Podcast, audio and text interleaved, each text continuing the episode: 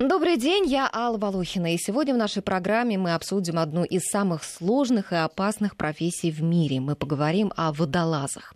В этом месяце и на этой неделе было несколько информационных поводов, чтобы вспомнить о них. 5 мая отмечался профессиональный праздник, День водолаза, и на набережной парка Горького зажгли водолаз-маяк. Это необычный проект, он был задуман скульптором Верой Мухиной, автором знаменитой скульптуры «Рабочей колхозницы» еще в 1937 году, но не был осуществлен Наполеона. Вот теперь скульптура водолаза, которая еще и маяк, установлена в Москве.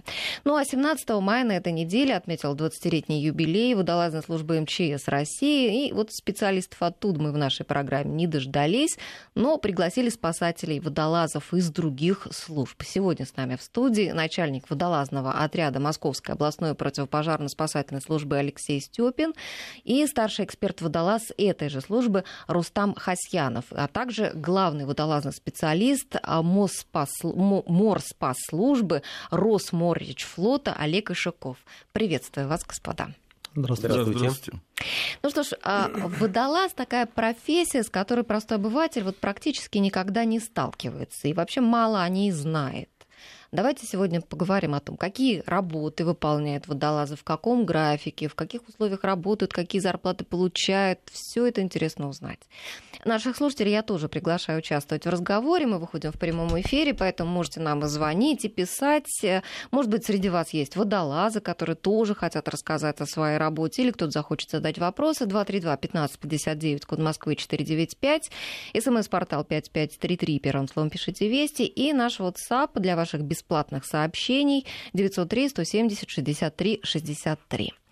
Ну и давайте, наверное, может быть, начнем с того, сколько вы уже сами в профессии и как вы в нее пришли. Ну, давайте, Алексей Кузьмич, с вас начнем. Да, здравствуйте. А, ну, скажем так, я в профессии с 92 -го года. А, прошел первоначальное обучение в спецподразделении МВД после э, увольнения работал в коммерции, понял, что это не мое, и э, начал работать уже водолазом, э, старшим смены, спасателем, в частности, в спасательной службе. После этого перешли мы работать в МЧС. То есть вот практически за плечами у меня уже около 6 тысяч часов, проведенных под водой, и 20 лет работы спасателем. Это очень много, да, 6 тысяч часов, как считается? Ну, вот, вот, вот простым людям, не, не, не приближенным к этому, вот кажется, Ну, 6 тысяч часов цифра. разделите на 24 часа, поймете, сколько дней я провел под водой, в темноте, в холоде. Угу. То есть это достаточное количество. Рустам, а вы? Э, я не так давно э, работаю, так сказать, в нашей структуре.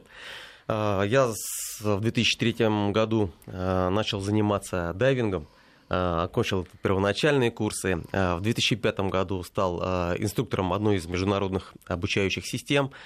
Ну, занимался бизнесом, но потом все-таки меня так сказать, вода привлекла, и я решил сделать, связать свою жизнь с водой, а, и чтобы профессия у меня была связана с этим. И э, в 2011 году я э, прошел обучение на водолаза и стал работать в учреждении э, водолазом, старшим экспертом ГКУ МО Мособлпошспас. Угу. Олег, а вы? Я хотел сказать, как называется наша организация полностью. Морская спасательная служба Росморечфлота. То есть мы несем дежурство во всех а, морях, омывающих территорию Российской Федерации. На востоке от Камчатки и на западе до Калининграда. То есть это не в Москве, а вот по всей стране? Морская спасательная служба Росморечфлота. То есть э, государственная наша задача – это несение аварийной готовности по оказанию э, помощи терпящим бедствия судам в морях, омывающих территорию Российской Федерации.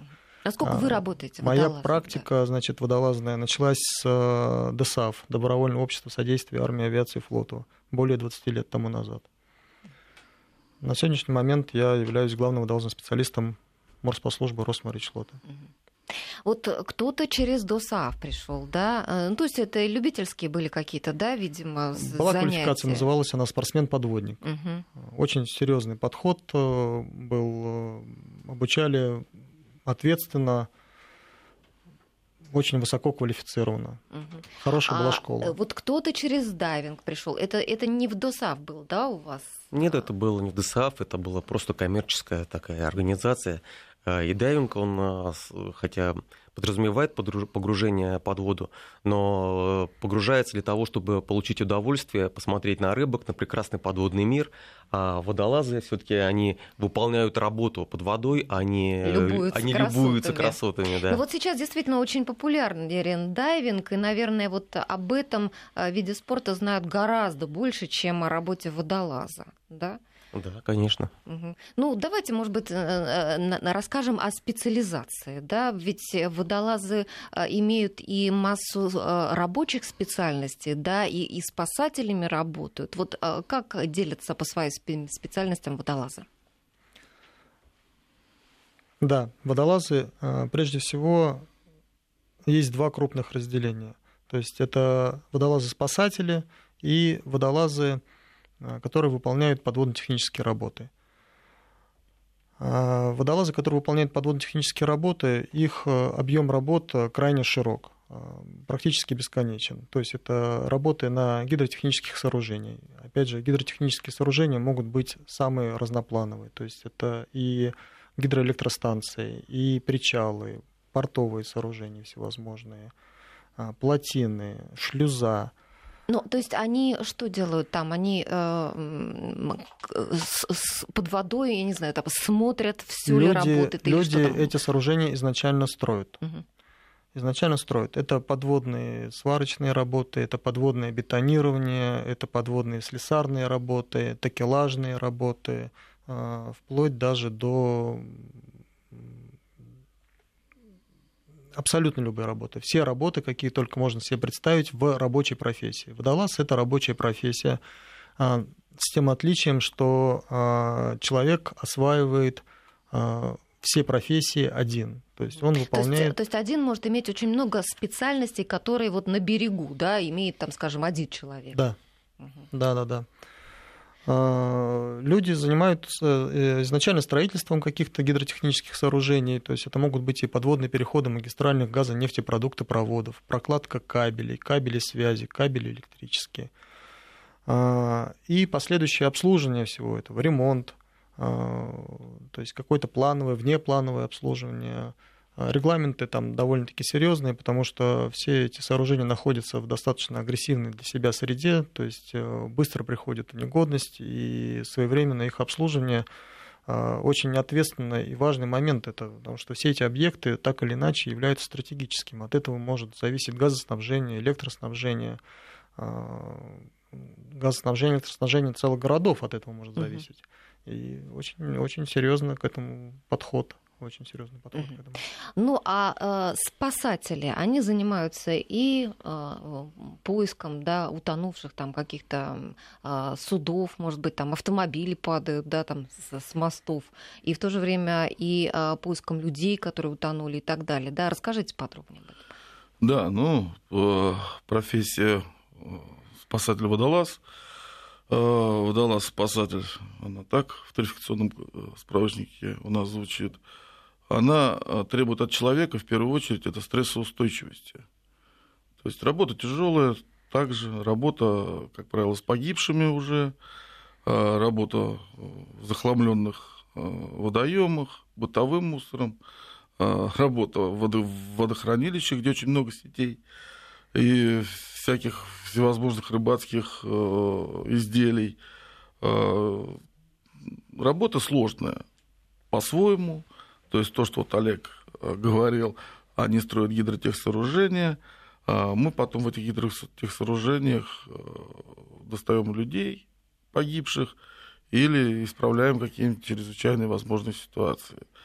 Э, Скажем так, как это было при крушении ГЭС, вы помните, несколько лет назад. Работали там спасатели водолаза Центроспаса, в частности и лидеры, то есть структуры МЧС. То есть от спасателя водолаза требуется тоже многое, многое, скажем, нам не надо очень сильно профессионально владеть там, газорезкой сваркой, но определенные навыки должны быть, потому что возможности разные, да, поднимаем мы маломерные суда, это небольшие катера, моторные лодки, снегоходы, автомобили, Э, также работаем по обследованию водоемов э, Но в зонах. И, получается, пляжей. и техникой должны, да, какой-то управлять водолазы, вот с помощью которой вот все эти операции производятся. А, да, конечно, но какой техникой? В принципе, это подводный гидравлический инструмент. В случае, если в транспорте в затонувшем есть погибшие, а, и, конечно, такелажные работы, это остроповка, подъем грузов. Естественно, просто более в меньшем, скажем так, ну, то есть Э, остроповка судна под водой и остроповка автомобиля, она немножко разная. Я думаю, что вот коллег со мной согласится. То есть, но, опять же, у нас цель не в этом. У нас больше цель, естественно, это поиск утонувших. Потому что это люди, это, это жизнь. Э, и не всегда бы удается спасти. То есть понимать, что спасти только в первые там, пять минут можно – но это важная, я считаю, работа, поэтому мы вот ей занимаемся. Ну, а вот по вашим наблюдениям, а, а, какие основные причины вот того, что люди тонут? Да, вот вы работаете в Подмосковье. Как, как, что говорит статистика? Ну, статистика а, говорит одно. Если лето жаркое, готовься круглосуточно выезжать. Если лето более прохладное, то есть дни отдыха. А, много говорится про почему люди тонут. Это алкоголь, это сердечно-сосудистая недостаточность какая-то в воде, это и э, вхождение в воду а, после перегрева солнечного. Ну, это элементарно. Человек лежит на пляже, просто сколько это объясняется, но как-то а, до многих это или доходит. плохо доходит, угу. или просто к этому относится как-то спустя рукава, так назовем человек лежит на солнце. То есть у него кожный покров разогрелся градусов до 40-50. А, и он резко входит в воду, которая температура воды там 20-25. То есть разница в 20 градусов – это уже термоудар. То есть это уже для сердца тяжело. И он ходит, резко бросается в воду, сердечный приступ, а то резкий отток крови происходит. И отсюда утопление – Отсюда много работы у водолазов. Ну, да. Ну, а вот так. получается, что лето вообще для водолаза это основной а, сезон да, работ. Получается, зимой же водолазы под воду, наверное, не опускаются. Работа у водолазов как э, у технических водолазов, я назову это так, так и у спасателя, она круглогодична. Работают круглый год, круглый год кладут магистрали под водой, круглый год идет строительство э, гидротехсооружений, и круглый год мы достаем утонувших или затонувших автотехнику. Угу. То есть это происходит круглый год.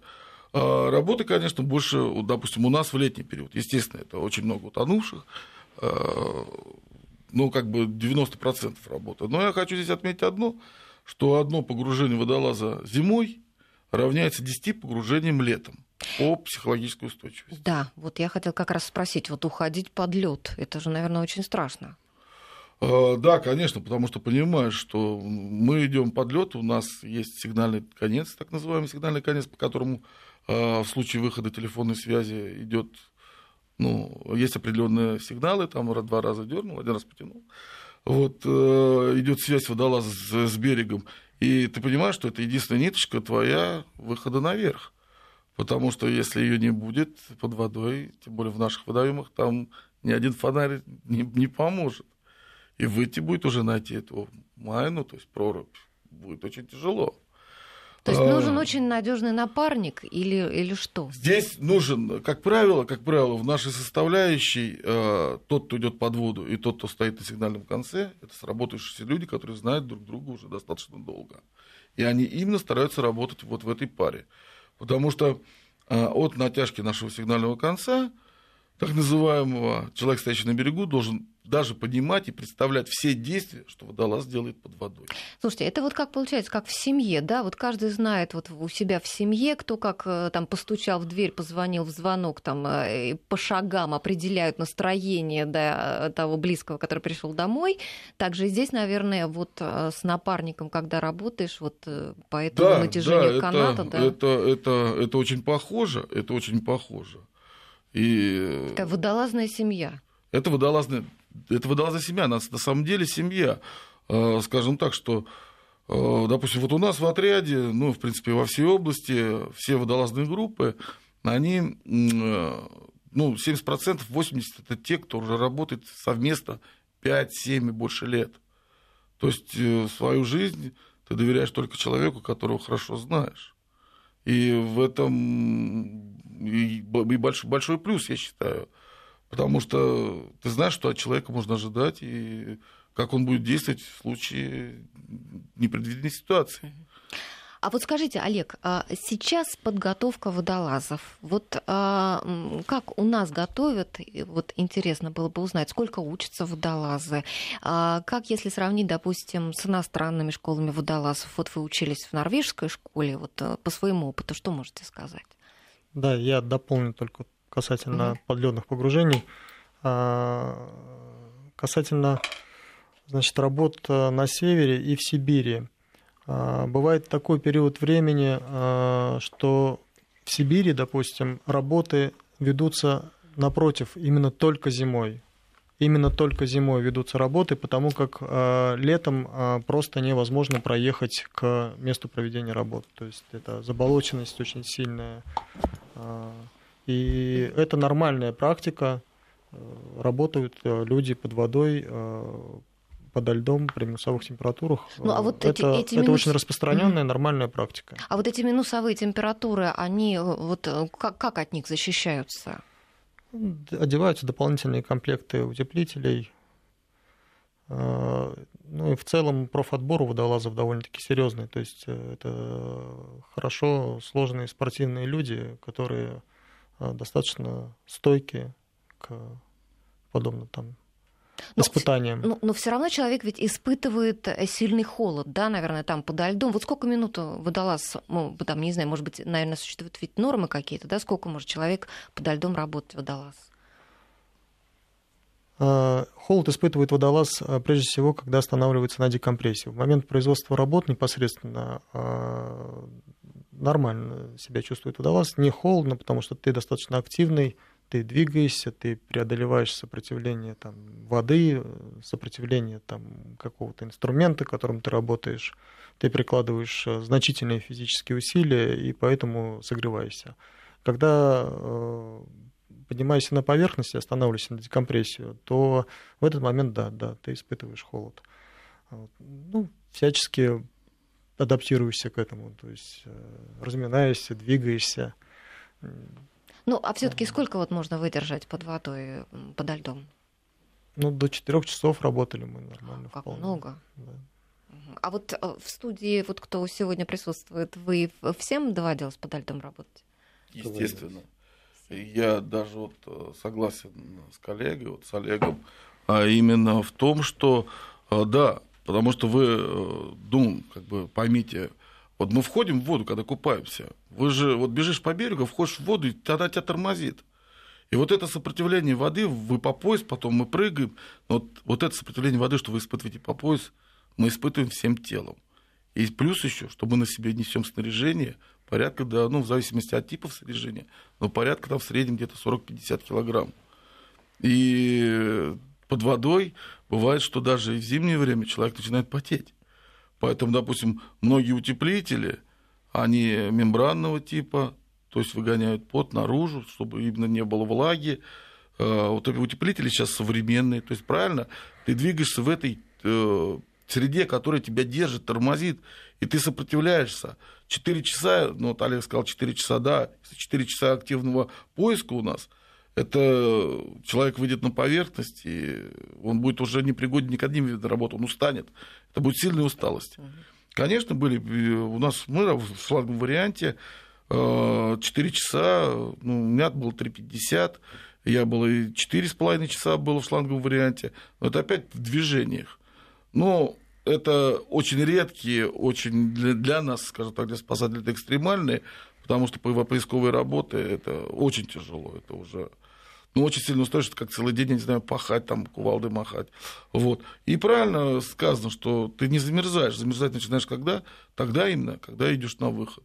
То есть ну, декомпрессионные наверное, да, остановки на... вот эти, угу. ты перестаешь двигаться, но все равно висишь, вот все равно руки разминаешь, там, ножками шевелишь. То есть стараешься как-то вот что-то подвигать, разогнать кровь, чтобы вот хоть как-то согреться.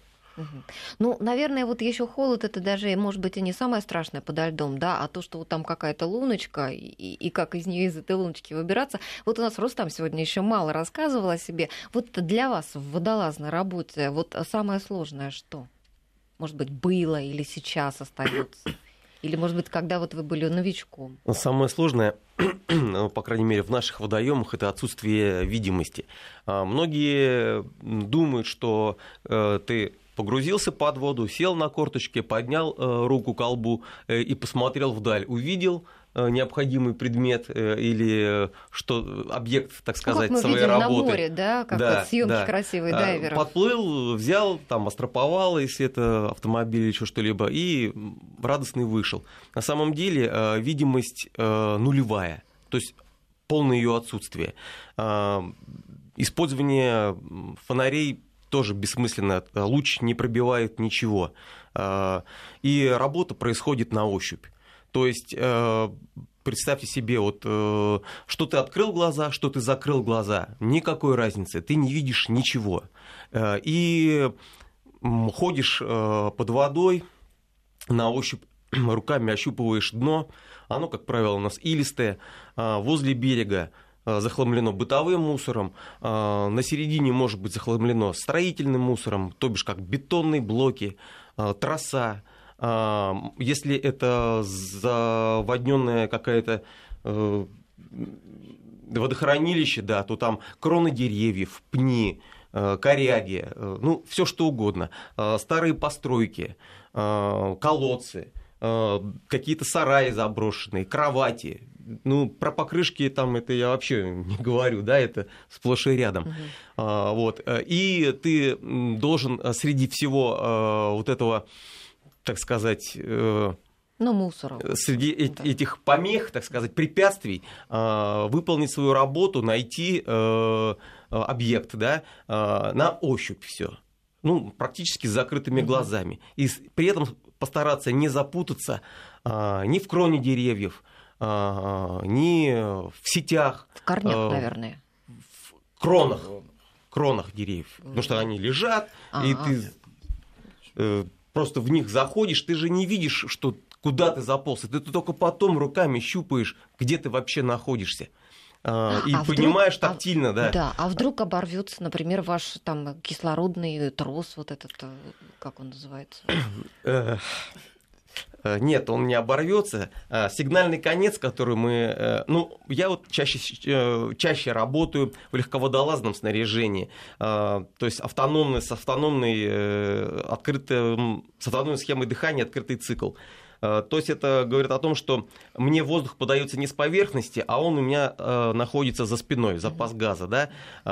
И, соответственно, есть у нас связь с поверхностью, где я сообщаю, как я себя чувствую. Опять же, производится запрос о моем самочувствии. Я докладываю периодически о том, что происходит. Вот. И, и, ну и по опыту, и по времени я знаю, насколько мне хватит этого запаса газа. И э, это же то же самое контролирует э, время спуска э, с поверхности и периодически запрашивают меня об этом. И, значит, есть сигнальный конец, и бывали такие случаи, что я запутывался, а, доставал обязательный инструмент, это водолазный нож, готовый, э, и вырезался из сетей а, для того, чтобы можно было прыть, потому что ноги были э, запутаны и не было возможности грести в ластах. Да? Ложился на спину и доставал э, инструмент, нож, вырезал сети, плыл дальше. Ну, вот тут надо самообладание, да, наверное, ну, большое вот она, иметь, да, психологическая устойчивость, стрессоустойчивость. Не, не испугаться. Это как страшно. я и сказал, стрессоустойчивость да. важна, самое главное. Очень страшно, конечно, да, я тоже человек, я, мне, наверное, да. не боятся только сумасшедшие. А, я считаю себя, в принципе, здоровым. Мы в медкомиссии ежегодно проходим водолазную квалификационную, какая-то, водолазную медицинскую комиссию. Вот, и, э, значит, ну и да, приходилось, и выход... бывало то, что высвобождался, и э, уже э, аварийный водолаз был готов прийти на помощь, оказать мне поддержку. Угу. Ну что ж, сейчас мы должны прерваться на новости. Через буквально по полторы минуты вернемся в студию, продолжим разговор. Я напоминаю, 903 170 63 63 наш WhatsApp, 5533 наш смс-портал и а, наш телефон 232 15 59, код Москвы 495. Звоните, задавайте свои вопросы. Итак, я напоминаю, что сегодня мы говорим о профессии водолаза, и у нас в студии Алексей Стюпин, Рустам Хасьянов и Олег Ищеков. А, э, мы затронули до новостей тему обучения водолазов, немножечко отошли в сторону, влеклись рассказом о том, как бывает сложно под водой. Давайте вернемся снова к этому вопросу. Вот как обучают водолазов и как, если сравнить вот со школами, вот, например, европейскими, вот в Норвегии обучались, Олег? Водолазная школа морспослужбы Росморычлота готовит водолазов, а, начиная с э, самых первых азов, то есть это водолаз э, четвертого разряда, и заканчивая высшей водолазной квалификацией водолазный специалист. То есть водолаз четвертого, пятого, шестого, седьмого разряда и водолазный специалист. А, помимо прочего, в нашей школе готовят еще и специалистов по дополнительным квалификациям. То есть это водолаз-сварщик, водолаз-резчик, оператор а, барокамеры, а, медицинское обеспечение водолазных спусков, ну и другие есть еще дополнительные квалификации. Компрессорщик, к примеру. А сколько времени занимает обучение? Обучение занимает э, обучение на водолаза, оно поэтапное. То есть первоначальное обучение занимает три месяца. Через, это э, спасатель, да? Это водолаз-спасатель, угу. да. По, по прошествию времени, когда человек набирает э, количество часов необходимое для повышения квалификации, опыт, то он э, продолжает свое повышение своей квалификации. И с каждым разом эта квалификация становится все, ну, все выше и набирается опыт изначально, а процессе обучения человек получает теоретическую и практическую подготовку. Ну, а вот как это бывает? Вот, допустим, водолаз работает, да, там, ну, освоил он какую-то, например, сварку, вот работает он сварщиком, да, потом он решает, вот хочу я еще такую специальность, пойду-ка я поучусь еще, да, вот так это происходит. И это платно или э, обучение? Это, это платно, как правило, это определяет э, руководство этого водолаза, водолазная служба это всегда э, какое-то подразделение, нечто, нечто чего-то большего, то есть какая-то большая, допустим, крупная строительная компания имеет в своем составе водолазную службу. И Там, компания же платит за обучение. Конечно, да. Они, направля... они направляют водолазов, и водолазы получают дополнительные квалификации всевозможные по руководству водолазными спусками, к примеру, и так далее. Uh-huh. А вот у нас вопрос от слушателя. А применяются ли спецпсихотехники для а, сотрудников в работе обучения? То есть вот а, учат ли водолазов, вот, может быть, как-то держать себя, контролировать вот эмоции, держать себя а, за какими-то специальными техниками психологическими? Это, как правило, передают более опытные водолазы. То есть э, тебя учат тому, что ты должен делать в тот момент, когда с тобой что-то произошло. То есть э, первое правило – надо остановиться вот, для того, чтобы не наделать, э, не усугубить ситуацию. А, в Институте медико-биологических проблем Российской Академии Наук на глубоководном водолазном комплексе, я проходил когда-то обучение по медицинскому обеспечению водолазных спусков, нам говорили, что а, водолаз находится а, в стрессе всегда, но мы не осознаем даже этого, потому что ну, умеем это контролировать. Умеем контролировать свой стресс. То есть, получается, стресс хронический у вас? Ну, то есть это не хронический стресс, это, это физиологично для человека, оказавшись в, в неблагоприятных для него условиях, то есть под водой. вот, быть наиболее сконцентрированным. Вот, наиболее сконцентрированным. Но вся вот эта концентрация, весь этот стресс, он очень контролируем водолазом. И чем больше человек работает, чем больше он приобретает опыта, тем более контролируемо все, что он делает. Угу.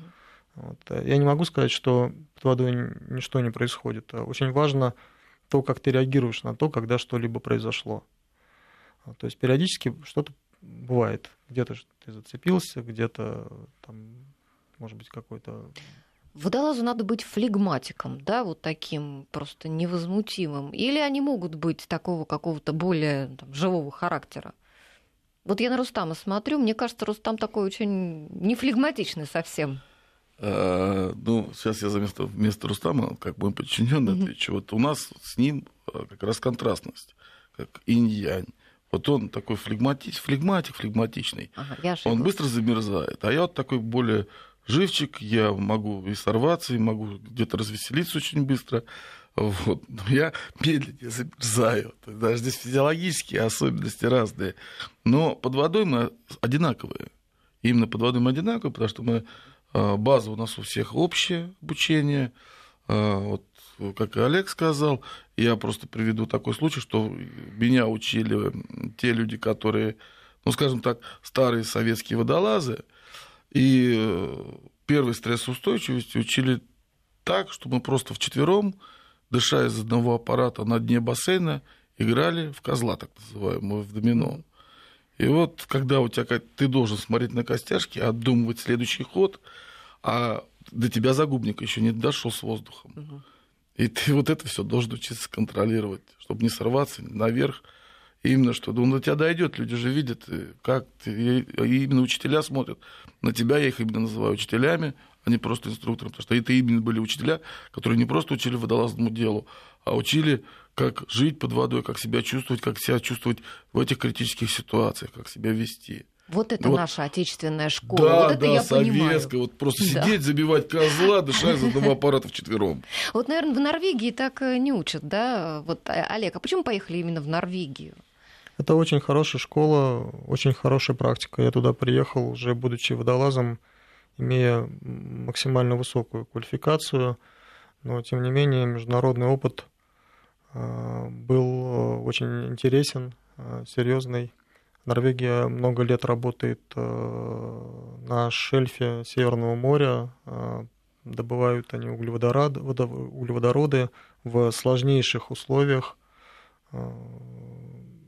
та практика, которую я там приобрел, э, я сейчас ей живо делюсь с своими коллегами. То есть уже здесь, в своей школе, да, вы преподаете вот то, наша, чем там научились? Да, наша школа учитывает, то есть она э, готовит, конечно же, в соответствии с законодательством Российской Федерации, то есть это в первую очередь межотраслевые правила по охране труда при проведении водолазных работ, но международная практика учитывается. Есть ассоциация школ, Международная ассоциация школ водолазов, International Diving School Association.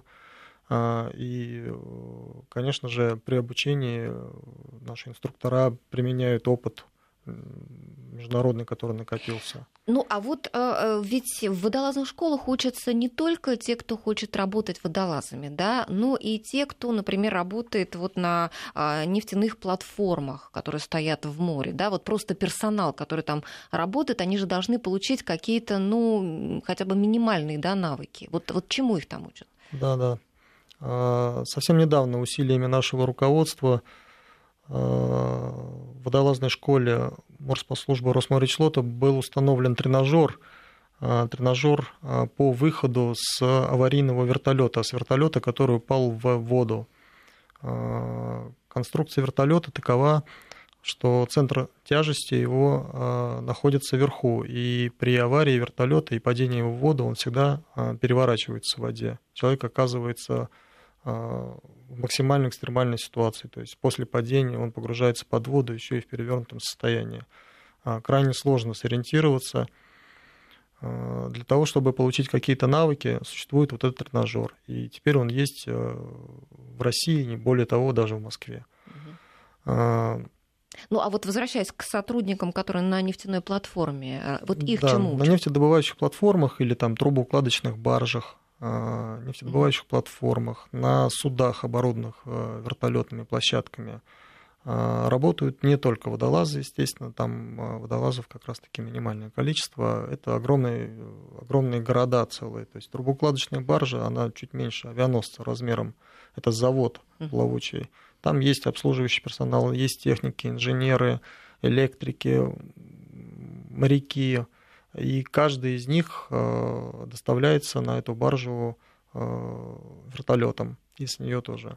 Э, вероятность того, что вертолет может там при посадке, допустим, свалиться в воду, она существует. Угу. И человеку надо дать возможность и навык спастись в этом случае. А то есть и вот на этом тренажере вертолетном, да, они да. обучаются, да, как да, выбраться да, из вертолета да. утонувшего. Да, и вот этот тренажер обучает как раз-таки наработать этот навык, выход с затопленного вертолета. ну вот сейчас, в, в принципе, вот с развитием частной авиации, это, наверное, вообще такой полезный навык для многих, да, вот и вы же тоже, да, Алексей Кузьмич и Рустам участвовали в, как это сказать, в, в операции, да, когда у, столкнулись в прошлом году вертолет Робинсон, с кем он там столкнулся, с легкомоторным каким-то? С легкомоторный э, самолет Сесна. Вот это произошло в районе э, Лечищева, Истринское водохранилище в августе э, прошлого года. Угу. Ну вот сейчас мы всю эту историю вспомнить до новостей не успеем. Мы сейчас прервемся снова на выпуск новостей и вернемся после него как раз с этой историей. Итак, до новостей мы начали говорить о том, что а, частная авиация сейчас развивается, и э, неплохо было бы тем, кто водит и э, вертолеты, и маленькие, и вот э, легкомоторные самолеты, э, тоже пройти какую-то тренировку для того, чтобы э, уметь выбраться из затонувшего э, судна, летательного аппарата или там еще чего-то, в том числе ведь и автомобиля, да, Алексей Кузьмич? Да, конечно. Или хотя бы иметь, летая над э, водной поверхностью, над большими водохранилищами, одевать на себя спасательный жилет, который тоже может помочь, и он поможет в критической ситуации. Да, и в частности по автомобилям. Э, такой бы тренажер был неплох для автомобилей э, для применения автолюбителей. У нас очень многие рыбаки в зимний период выезжают на лед, в частности, Иваньковское водохранилище, канал Москвы, лед замерзший, многие катаются на снегоходах, многие выезжают на автомобилях на лед, даже у нас в регионе. Бывает так, что лед не выдерживает, трещина ломается, автомобиль уходит под воду, человек начинает нервничать, э, психовать, и именно из-за этого он и гибнет. Э, потому что не учитывает, что надо, а, как всегда, как обычно, надо, как всегда мы говорим, надо собраться с мыслями и в первую очередь успокоиться. В частности, что касается, если автомобиль уходит под воду. Надо дождаться, когда просто расстегнуть сразу все ремни безопасности, освободить себя от всего – по возможности отодвинуть сиденье. Дождаться, когда автомобиль наберет воды хотя бы так по грудь, и в этот момент открывать дверь. Почему, Почему? именно дождаться? Да. Потому что, когда, во-первых, когда автомобиль в движении, он падает, э, сложно открыть дверь. На нее давит вода. И еще плюс давит именно э, сила спуска. Э, когда автомобиль уже наберет там две трети воды, дверь проще открыть. И когда он на грунте, тем более, он уже все, он успокоился в состоянии э, устойчивости, проще выходить. Э, были такие случаи, э, я нашел одного погибшего, который именно зацепился одеждой за часть автомобиля, хотя находился уже вне автомобиля. Также многие сейчас ставят автосигнализации, которые при запуске двигателя блокируют двери.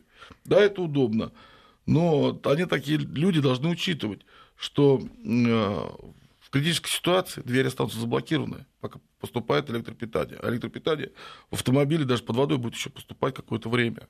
Были случаи, когда пытался, пытался э, семья вытолкнуть ребенка через заднюю дверь Нивы, э, потому что передние не могли открыть, они были заблокированы сигнализацией. То есть, э, даже если нет тренажера, нужно просто контролировать свое поведение да, вот и в голове правильно прорабатывать угу. моменты, что а если вот сейчас это произойдет, мои действия. Угу. И в, в этом случае будет намного легче, если эти действия, не дай бог, случатся. Ну, э, наверное, вот сходить потренироваться вот в центр, да, э, допустим, хотя бы в вашу школу или в какую-то другую. В Москве ведь сколько, три школы, да, водолазные существуют? Да, в Москве сейчас три школы водолазных. Э, я бы тоже советовал, если есть возможность, э, вот коллегу в школу, даже потренироваться на этом, заплатить какие-то деньги, потренироваться тем же автомобилистам, любителям или хотя бы из вертолета научиться хотя бы вылезать, это уже да, будет это большой, большой положительный наверное, вот опыт. их потренируют. Ага. Ну, э, хорошо. А какие еще спасатели могут дать советы вот людям на воде? Вот про, про, про то, как вот попасть э, в. На воде я дам один, один совет. Угу. Не нужно. Мы привыкли, что в воду акцентировать э, лето, отдых, пляжный. Вот. Но не нужно забывать, что вода это все же для человека агрессивная среда. Мы в ней жить не можем. Вода для, вода для нас... Э, хоть против, мы в ней против, и зародились. Да, хоть мы в ней и родились, но она для нас сейчас противопоказана в плане что, того, что мы не можем в ней физиологически существовать. Поэтому, будучи на каком-то водоеме, надо всегда отдавать себе отчет, что рядом с, с тобой находится то, где ты можешь погибнуть. И не расслабляться. Да, и не расслабляться. Смотреть за детьми, естественно, смотреть за собой, за своими друзьями. Ну вот сейчас начинается летний сезон, самая для вас такая горячая пора для водолазов. Скажите, а вот есть проблема кадров в вашей отрасли? Ну, Олег, у вас кандидаты в водолазы а, выбираются, значит, э, в соответствии, ну, в первую очередь, с пожеланием этих людей. А, и, конечно же, в соответствии с профотбором. А, профотбор осуществляется в соответствии с приказом 302Н. То есть э, человек должен соответствовать изначально определенному набору показаний. Ну, это мы То уже поняли. Это... Крепкое здоровье, крепкие нервы да. и так далее. Да. А я очень имею часто, в виду отсев. Очень... Отсев вот у вас а, происходит, люди уходят, не выдерживая такой тяжелой работы. Нет, у нас не происходит. То есть люди приходят э, осознанно, э, приходят э, на службу водолазом, желая быть водолазом, и очень часто это происходит после службы военно-морском флоте. Это вы имеете в виду технических водолазов, да, да которые работают выполняют. Да. А как со спасателями? Ну, со спасателями намного все сложнее. Спасатели, как правило, приходят люди, когда смотревшие фильмов Жаков Кусто, зайдя, ну, сделав там 2-3 погружения в наших водоемов, а не дай бог, с первого же погружения, натолкнувшись там на утонувшего, которого он ищет, психологически ломаются и уходят. Уходят в технические водолазы или, как говорится, списываются на берег в другую гражданскую специальность. И ведь при этом это же люди не робкого десятка, ведь, да? Да, конечно, это же приходят спортивные, подготовленные ребята. Многие правильно отслужили, как правило, в военно-морском флоте даже приходят а, военные водолазы, диверсанты, антидиверсионные подразделения. Но многие не выдерживают наших условий именно труда, потому что именно что психологически сложно работать с погибшими, работать в таких сложных условиях по видимости, по захламленности водоемов. Э, поэтому уходят или в технические водолазы, или, как я сказал, уже списываются на берег в другую профессию. Ну, да. За себя скажу, э, хоть, так сказать, э, не один раз я вытаскивал утонувших из воды, но сердце ёкает всегда. Трогаешь ты пластиковую бутылку, которая слегка напоминает тело, потому что она мягенькая, а, и нащупывая, натыкаясь на утонувшего, все равно, э, так сказать, душа уходит в пятки, что там говорить. Угу. Но стараешься с этим справиться и выполнить свою работу достойно. Вообще сейчас, а, насколько я понимаю, а, и насколько вот из ваших разговоров до эфира я поняла, что отрасль а, переживает не самые лучшие времена, да, что вот рассвет ее пришелся на 70-е годы, а сейчас что? Меньше нужда в водолазах или что? Я скажу так, что отрасль переживает не самые лучшие времена в мире в целом, не только в России. А, да, рассвет э, именно на 70-е годы пришелся. В те годы было многое освоено, многое построено. А сейчас нет такого крупного строительства, нет э, настолько крупных исследований а, в этой области. Но, тем не менее, роль, роль водолазов в народном хозяйстве, роль спасателей водолазов, она не просто существенна, она колоссальна. Очень важно, конечно же, вернуть погибшего родным, вот угу. то, чем занимаются коллеги. Очень важно своевременно обслуживать подводно-технические сооружения, создавать что-то новое, ликвидировать последствия чрезвычайных ситуаций, ликвидировать последствия кораблекрушений, своевременно значит, э, поставить э, там боновые заграждения для ликвидации разливов нефти. Ну, то есть работы это хватает. Наши, да, и основные государственные задачи это вот как раз-таки ликвидация разливов нефти и оказание терпящим бедствия судам. Без водолазов эти работы сделать ну, крайне сложно. От наших слушателей вопрос к Рустаму. А опыт, полученный в дайвинге, помогает или мешает профессии водолаза? И не разочаровались ли вы, уйдя в эту профессию? А, вы знаете, я наоборот э, рад, что я работаю э, с Алексеем с Алексеем Кузьмичем. Да, с Алексеем Кузьмичем Степиным. У нас прекрасный коллектив, и я считаю, что я нашел себя. Вот я а занимаюсь именно тем, что мне нравится. Ну а вот дайверский опыт? Дайверский опыт, да, он мне пригодился.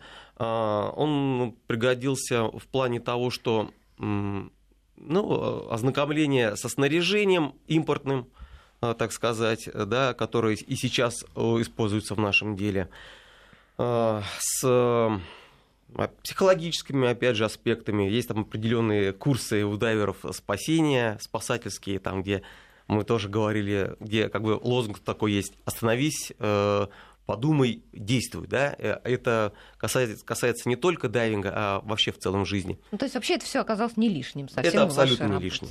Ну и у нас осталась буквально минутка, а давайте мы напоследок еще скажем о зарплатах. Вот какие все-таки заработки у водолазов, хотя бы примерные какие-то суммы назовите, пожалуйста. А, ну, скажем так, что заработки везде разные, в зависимости от региона, но заработки небольшие.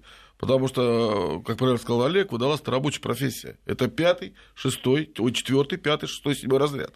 Уже спасатель, почему мы спасатели? Потому что у нас спасатель уже идет десятый, одиннадцатый разряд. То есть зарплаты небольшие. У нас в области это в среднем 30-40 э, тысяч рублей в месяц. Ну, для кого-то это много, для кого-то это достаточно. Ну что ж, Господа, я вам пожелаю здоровья, чтобы э, работа вам приносила и достаточно средств для жизни, чтобы вообще поменьше людей тонуло, а, чтобы все было хорошо. Спасибо вам большое спасибо за участие вам. в нашей программе. Вам спасибо. спасибо. У нас сегодня в студии были начальник водолазного отряда Московской областной противопожарно-спасательной службы Алексей Степин, старший эксперт водолаз этой же службы Рустам Хасьянов и главный водолазный специалист морспас службы Росморич флота Олег Ишаков. Я Алла Волохина. До свидания.